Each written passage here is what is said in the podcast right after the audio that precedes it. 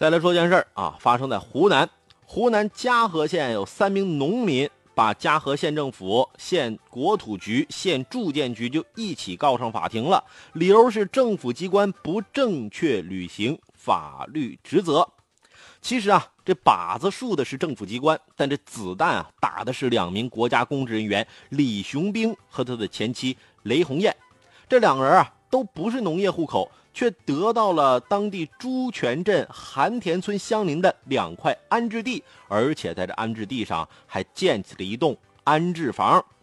三名农民把当地政府告上法庭，是因为郴州市政府牵头的监察组赴现场督查后，认定雷李二人以虚假信息骗取批准安置地的行为。但四个月后，当地县国土局不仅推翻了督察组的结论，还推翻了自己之前认定的相同结论。县国土局突然变卦，无疑是抽了自己的耳光，还打了市政府职能部门的巴掌。如此反复无常，不仅给社会留下了无限猜想的空间，而且还拉低了市县两级政府的公信力。县国土局作为职能部门一再的反水，人们完全可以怀疑。你的行为是不是政策把握水平能力有问题啊？是不是为了维护县政府相关颁证程序到位与合法性啊？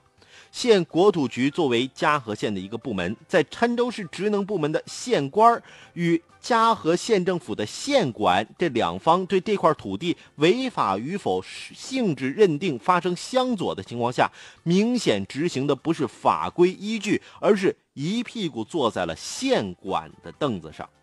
目前的问题啊，是出于权威不饶人，还是背后有着利益关联呢？这需要一查到底，让社会真正能看清这块土地的背后究竟是谁在任性，为什么这么任性。